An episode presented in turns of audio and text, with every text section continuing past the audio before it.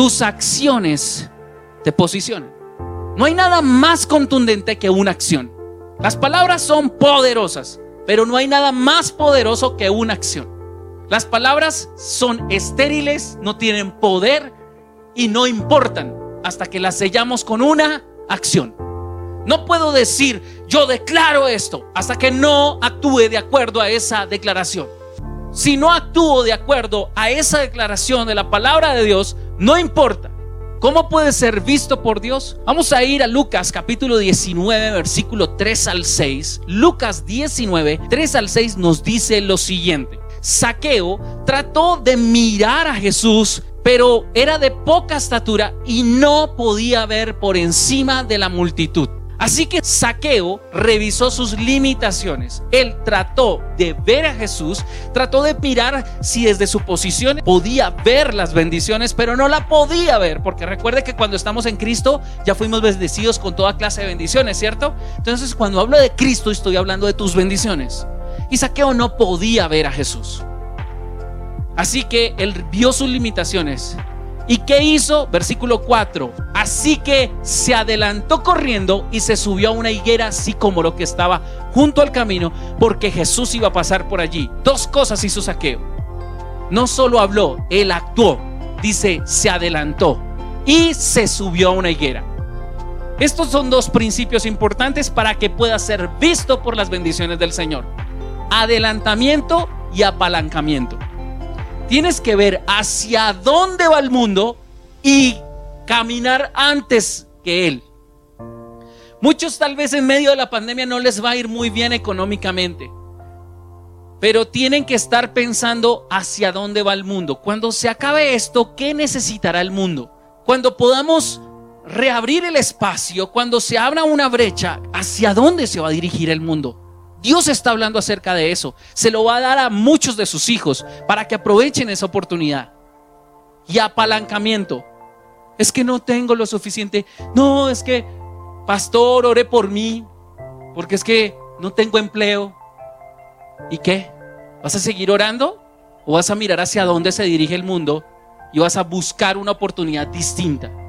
Oh, escúchame bien.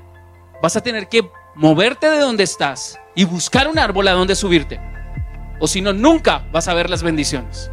Porque están pasando por ahí. Sí, señores. Hay gente que ya vio oportunidades. Hay gente que se movió, que se está moviendo. ¿Y tú sigues orando ahí? Señor, envíame la bendición. No, no vas a ser visto ahí donde estás. Si no ha funcionado, tienes que mirar hacia dónde va el mundo. Si sigues haciendo lo mismo y no está dando resultado, tienes que mirar hacia dónde van las oportunidades y subirte en una de ellas. 5. Cuando Jesús pasó, miró a Saqueo y lo llamó por su nombre. Jesús llamó por nombre a alguien que estaba siendo visto. Él se posicionó, Saqueo, y dijo, aquí estoy, arriba, voy a ver a Jesús. Y él solo quería ver a Jesús. Pero lo que no sabía es que si no se sube en ese árbol, Jesús no lo veía a él.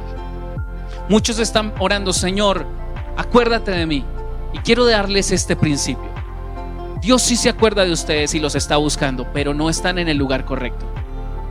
Así que cuando tú te mueves, te haces visible a las oportunidades. Dios te ve. Cuando Dios tiene una bendición, una oportunidad que mostrar, dice, ahí está mi hijo hey, aquí, mira, te voy a poner aquí. Porque has estado preparándote. Saqueo bajó rápidamente el verso 6 y lleno de entusiasmo y alegría llevó a Jesús a su casa.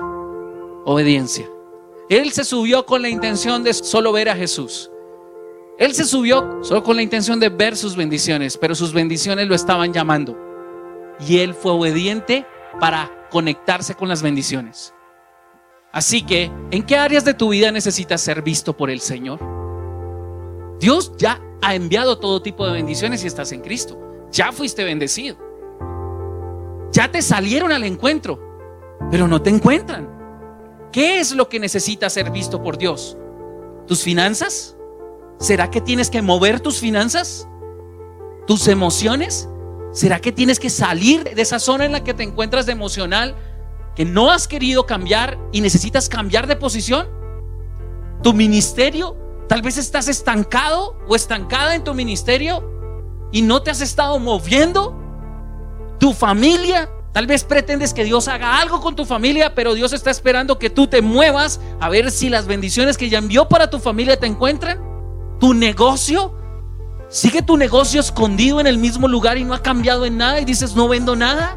¿No funciona nada? Tal vez es que tienes que moverlo, cambiar la forma en que lo haces. Las bendiciones te están buscando, pero no te encuentran. Tal vez eres invisible porque tu inacción, escúchame bien, tu inacción no te está posicionando. Estás esperando que Dios haga algo, pero donde estás, Dios no ha enviado su bendición. Tienes que moverte hacia donde Él te pueda ver.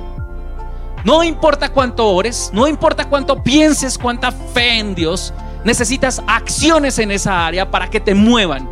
Adelántate, apaláncate. Veamos lo que Santiago tiene que decirnos al respecto.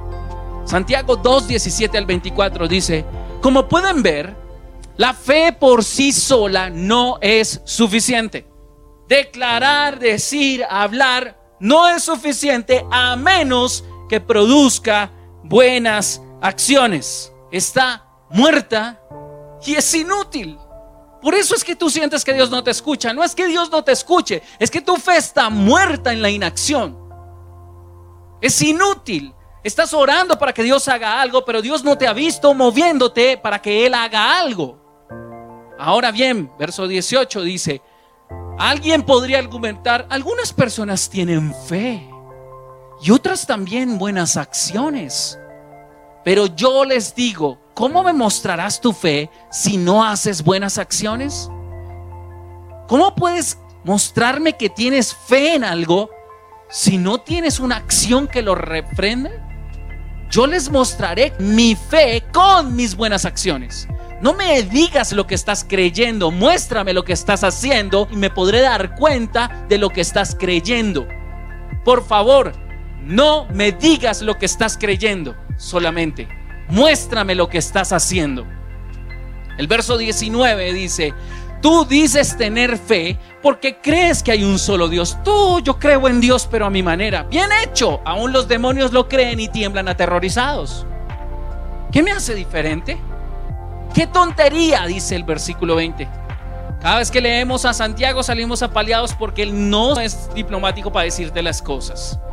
¿Qué tontería? ¿Acaso no te das cuenta que la fe sin buenas acciones es inútil? Tengo mucha fe, pero es inútil. Dígame, no, ay, ay, pero diga algo.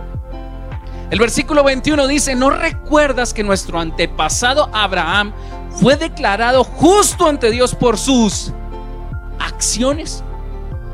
Cuando ofreció a su hijo Isaac sobre el altar. Verso 22, ¿ya ves?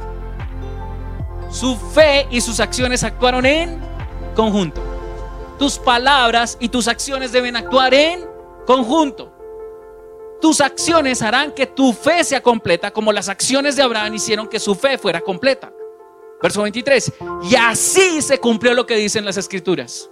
Es que yo creo en la palabra de Dios, pero no veo que se cumpla. ¿Por qué? Porque estás sumido en inacciones, porque no estás posicionado en tu bendición, no para tu bendición, sino en tu bendición. No actúas desde tu bendición, persigues bendiciones, pero no, ellas te están persiguiendo a ti. Así que párate donde ellas se ubican. ¿En dónde?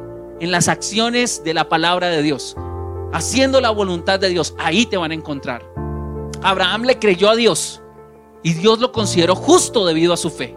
¿Cómo sabemos que Abraham le creyó a Dios? Porque le obedeció en todo lo que él dijo. No puedes decir que tienes fe en Dios si no obedeces su palabra. Hoy sí, esto es duro. No puedes decir que crees en Dios si no obedeces lo que dice su palabra. No puedes decir que crees en Dios porque escuchas mis mensajes, sino porque pones en práctica al menos algo de lo que estás escuchando en ellos. Sí, Señor. Dios lo consideró justo debido a su fe. Incluso lo llamaron amigo de Dios. Dios te ama y quiere que seas su amigo. Pero no te vas a ser amigo de Dios hasta que no te posiciones en fe y en acción. Como puedes ver, se nos declara justos a los ojos de Dios por lo que hacemos y no solo por la fe. La justicia de Dios se manifiesta, escúcheme bien, cuando nuestras acciones respaldan nuestra fe. Ok, yo creo en Dios De acuerdo. Tú confías en Dios porque te preocupas, porque no has soltado esa carga, porque te angustias y porque te asustas cuando viene alguna noticia difícil. Deja que la palabra de Dios opere y actúa conforme a ella.